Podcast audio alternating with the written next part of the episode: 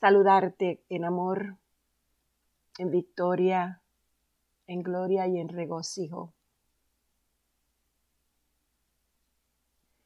Continuamos con la lectura de la palabra y vamos o comenzamos hoy con el capítulo 7. Entramos a la historia de Gedeón, ya hemos visto varios profetas. Em, una de las cosas que entendimos o aprendimos durante el principio de la lectura de la Biblia, sobre todo este libro de Gedeón, o mejor dicho, este libro de jueces, vimos como Débora y Barak dieron a Dios la gloria por su victoria sobre el rey de Canaán. Dios usa a las personas que le darán a Él el crédito y la alabanza por sus logros. Dios no permitirá que ningún ser humano, ningún ser humano se jacte en su presencia. Él no permitirá que les robemos su gloria y por ello Él escoge levantar y utilizar a los que Él sabe que sin Él son nada, a los que le darán la gloria a Él y el crédito a Él por sus éxitos.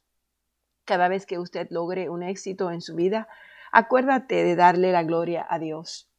Acuérdate de que todos tus éxitos que todos los logros de tu vida son por Dios, son para Dios y son a través de Dios. A través de, la Biblia vamos a ver que Dios envía profetas a hablar de su parte a algún individuo o a algún grupo, como lo hizo en el libro de jueces. Y lo veremos durante todo el libro hasta hasta el final. Yo creo que el ministerio profético sigue operando hoy y eh, Dios continúa enviando hombres y mujeres para su gloria. La palabra de Dios nos alienta a que recibamos con gozo la profecía divinamente inspirada por Dios. La profecía debe de concordar con la palabra de Dios y una palabra profética personal debería confirmar algo que ya esté en el corazón de las personas Él hará que suceda a su tiempo y que nos permite a, nosotros poder eh, confiar en Dios cada vez más.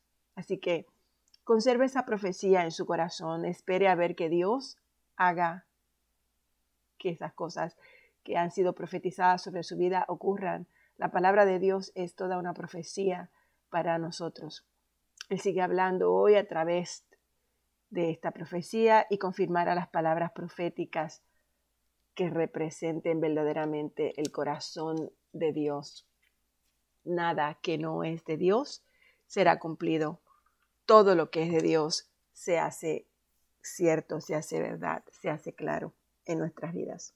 Así que Padre, gracias por este momento, gracias Señor por esta oportunidad y continuamos con este libro. Y vamos por el capítulo 7, cuando Gedeón eh, derrotará a los madianitas. Jerubal, es decir, Gedeón, y todos sus hombres se levantaron de madrugada y acamparon en el manantial de Jarod. El campamento de los madianitas estaba al norte de ellos, en el valle que está al pie del monte de Moré. El Señor le dijo a Gedeón, tú tienes demasiada gente para que yo entregue a Madián en sus manos, a fin de que Israel no vaya a jactarse contra mí y diga que su propia fortaleza lo ha librado. Anúnciale ahora al pueblo, cualquiera que esté temblando de miedo, que se vuelva y se retire del monte de Galaad. Así que se volvieron veintidós mil hombres y se quedaron diez mil. Pero el Señor le dijo a Gedeón, todavía hay demasiada gente. Hazlos bajar al agua y allí los seleccionaré por ti. Si digo, este irá contigo, ese irá. Pero si digo, este no irá contigo, ese no irá. Gedeón hizo que los hombres bajaran agua. Allí el Señor le dijo, a los que laman el agua con la lengua, como los perros, sepáralos de los que se arrodillan a beber. Trescientos hombres lamieron el agua llevándola de la mano a la boca. Todos los demás se arrodillaron para beber. El Señor le dijo a Gedeón, con los trescientos hombres que lamieron el agua, yo los salvaré y entregaré a los madianitas en tus manos. El resto, que se vaya a su casa. Entonces, Gedeón mandó a los demás israelitas a sus carpas, pero retuvo a los trescientos, los cuales se hicieron cargo de las provisiones y de las trompetas de los otros. El campamento de Madián estaba situado en el valle más abajo del de Gedeón. Aquella noche el Señor le dijo a Gedeón, levántate y baja al campamento, porque voy a entregar en tus manos a los madianitas. Si temes atacar, baja primero al campamento con tu criado Furá y escucha lo que ellos digan. Después de eso cobrarás valor para atacar el campamento. Así que él y Furá, su criado, bajaron hasta los puestos de las centinelas en las afueras del campamento. Los madianitas, los amalecitas y todos los otros pueblos del oriente que se habían establecido en el valle eran numerosos como langostas. Sus camellos eran incontables, como la arena a la orilla del mar. Gedeón llegó precisamente en el momento en que un hombre le contaba un sueño a un amigo.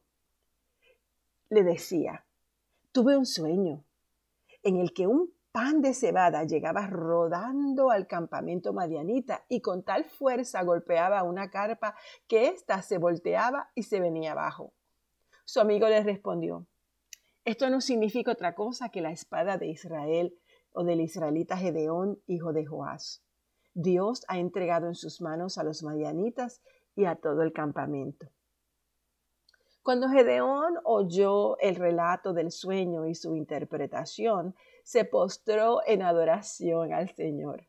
Luego volvió al campamento de Israel y ordenó, levántense, el Señor ha entregado en manos de ustedes el campamento madianita. Gedeón dividió a los trescientos hombres en tres compañías y distribuyó entre todos ellos trompetas y cántaros vacíos con antorchas dentro de los cántaros. Mírenme, les dijo, sigan mi ejemplo.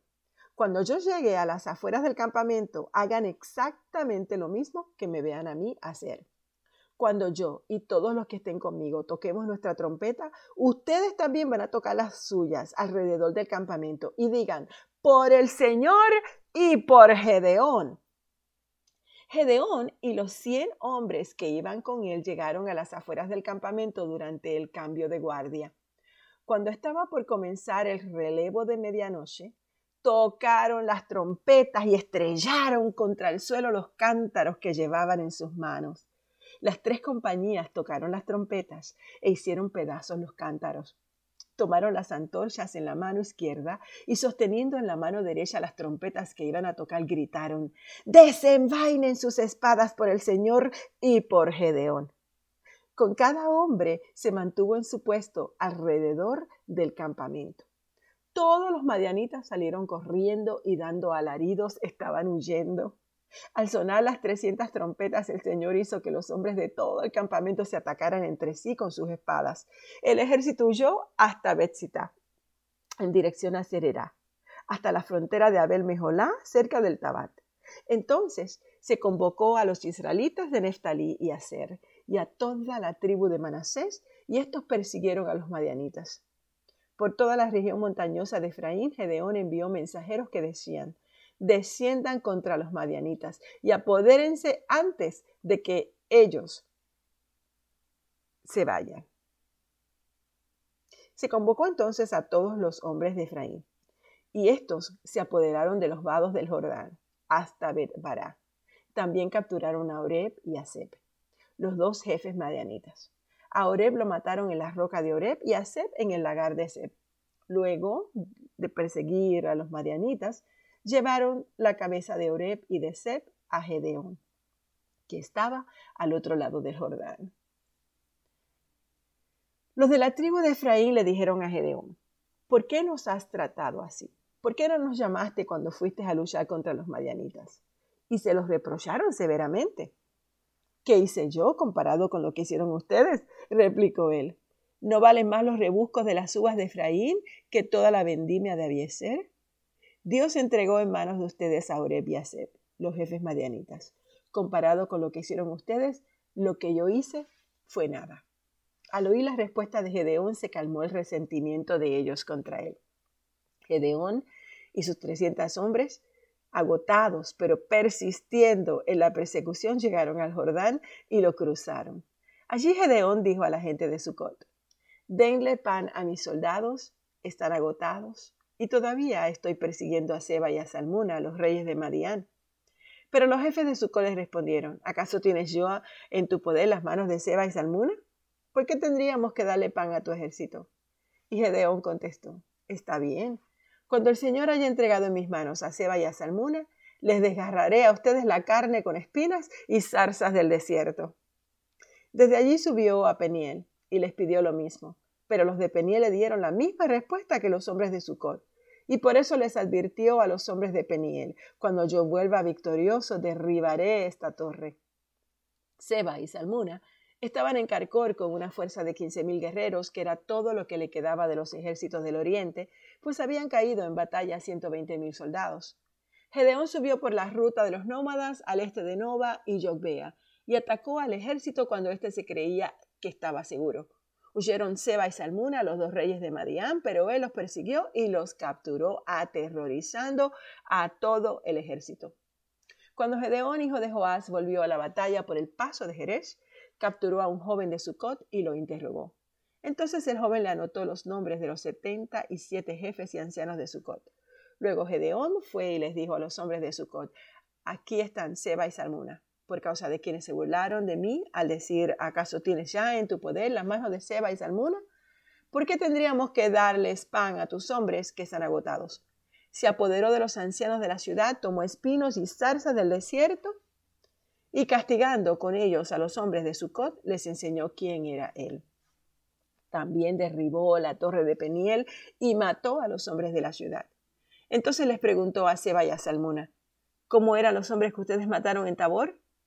Parecidos a ti, respondieron ellos. Cada uno de ellos tenía el aspecto de un príncipe como tú. Eran mis hermanos, replicó Gedeón, los hijos de mi, de mi propia madre.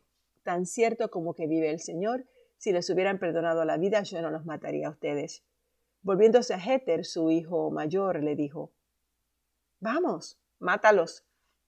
Pero Heter no sacó su espada, porque eran apenas un muchacho y tenía miedo. Sebar y Salmuna dijeron, Vamos, mátanos, a mátanos tú mismo. Al hombre se le conoce por su valentía. Gedeón se levantó y mató a Seba y a Salmuna, y les quitó sus camellos, los adornos que llevaban en el cuello y todo lo demás. Entonces los israelitas le dijeron a Gedeón, gobierna sobre nosotros y después de ti tu hijo y tu nieto, porque nos has librado del poder de los madianitas. Pero Gedeón les dijo, yo no los gobernaré ni tampoco mi hijo, solo el Señor los gobernará. Pero tengo una petición, que cada uno de ustedes me dé un anillo de los que les tocó del botín. Era costumbre de los ismaelitas usar anillos de oro. Con mucho gusto te los daremos, le contestaron. Así que tendieron una manta y cada hombre echó en ella un anillo de su botín. El peso de los anillos de oro que él les pidió llegó a 19 kilos, sin contar, sin contar los adornos, los aros y los vestidos de púrpura que usaban los reyes marianitas, ni los collares que llevaban sus camellos. Con el oro Gedeón hizo un efod que puso en Ofra su ciudad. Todo Israel se prostituyó al adorar allí el efod, el cual se convirtió en una trampa para Gedeón y su familia. Los madianitas fueron sometidos delante de los israelitas y no volvieron a levantar la cabeza. Durante cuarenta años, mientras vivió Gedeón, el país tuvo paz. Jerubal, hijo de Joás, regresó a vivir a su casa. Tuvo setenta hijos pues eran muchas sus esposas. Su concubina que vivía en Siquén también le dio un hijo a quien Gedeón llamó Abimelech. Gedeón, hijo de Joás, murió a una edad avanzada y fue sepultado en la tumba de Joás, su padre, eh, en Ofra, pueblo del clan de Abieser. En cuanto murió Gedeón, los israelitas volvieron a prostituirse ante los ídolos de Baal.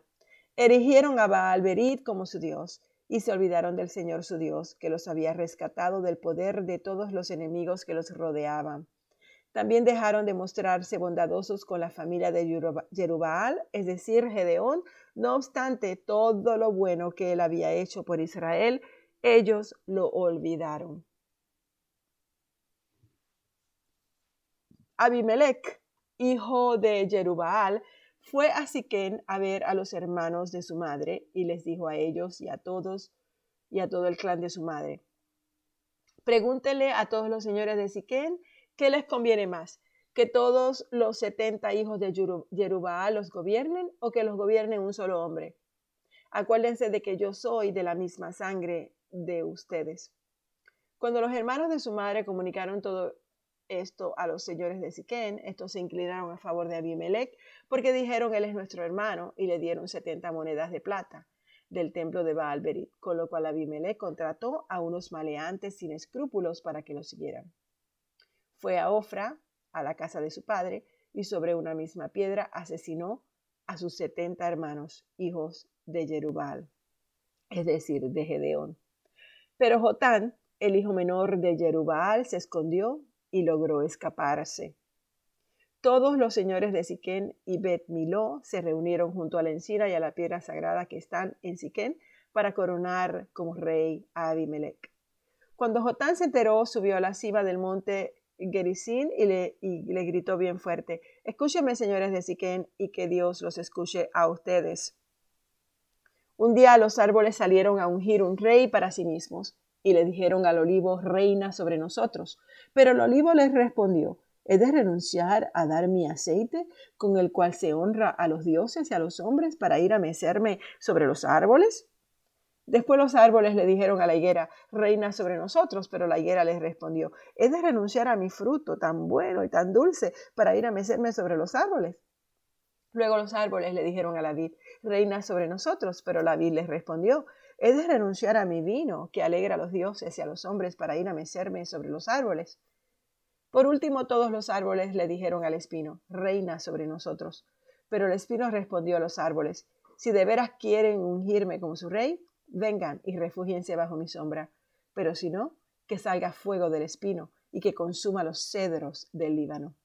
Ahora bien, ¿han actuado ustedes con honradez y de buena fe a lo coronar al rey Abimelech? ¿Han sido acaso justos con Jerubal y su familia y lo han tratado como se merecía? Mi padre luchó por ustedes y arriesgando su vida los libró del poder de los madianitas. Pero hoy ustedes se han rebelado contra la familia de mi padre. Han matado a sus setenta hijos sobre una misma piedra y han hecho de Abimelech, hijo de su esclava, el rey de los señores de Siquén, solamente porque él es pariente de ustedes. Si hoy han actuado con honradez, y buena fe hacia Jerubal y su familia, que sean felices con Abimelech y que también él lo sea con ustedes. Pero si no, señores de Siquén y de Bet que salga fuego de Abimelech y los consuma, y que salga fuego de ustedes y consuma a Abimelech. Luego Jotán escapó huyendo hasta Ver. Allí se quedó a vivir porque le tenía miedo a su hermano Abimelech. Abimelech ya había gobernado hacia a Israel tres años. Cuando Dios interpuso un espíritu maligno entre Abimelech y los señores de Siquén, quienes lo traicionaron. Esto sucedió a fin de que la violencia contra los setenta hijos de Jerubal y el derramamiento de su sangre recayera sobre su hermano Abimelech, que los había matado, y sobre los señores de Siquén que habían sido sus cómplices en ese crimen. Los señores de Siquén le tendían emboscadas en las cumbres de las colinas y asaltaban a todos los que pasaban por allí. Pero Abimelech se enteró de todo esto. Aconteció que Gaal, hijo de Ebed, llegó a Siquén y junto con sus hermanos y los señores de aquella ciudad confiaron en él. Después de haber salido a los campos y recogido y pisado las uvas, celebraron un festival en el templo de su Dios. Mientras comían y bebían, maldijeron a Abimelech. Vamos a quedarnos aquí, el capítulo 9 de jueces con la historia de Abimelech y de su hermano Gal. Gracias Señor por tu palabra. Enséñanos, mi Dios, a respetarte a ti. Enséñanos, Señor, a cómo tener una saludable imagen de nosotros mismos. Enséñanos, Señor, a respetarte, a honrarte con todo lo que hacemos, con nuestras palabras, con nuestros hechos. Enséñanos, mi Dios, a luchar contigo, no contra ti y no con nuestras propias fuerzas. Déjanos, Señor, aprender de todas estas cosas que hemos leído. Danos el entendimiento para poder reflejar en la vida de los demás la gloria tuya. Para donde quiera que vayamos, se vea que somos representantes tuyos. Líbranos, mi Dios, de hacer cosas negativas que se tornen en contra de nosotros. Líbranos de rechazar tu bendición para buscar la bendición de los hombres y la bendición de este mundo.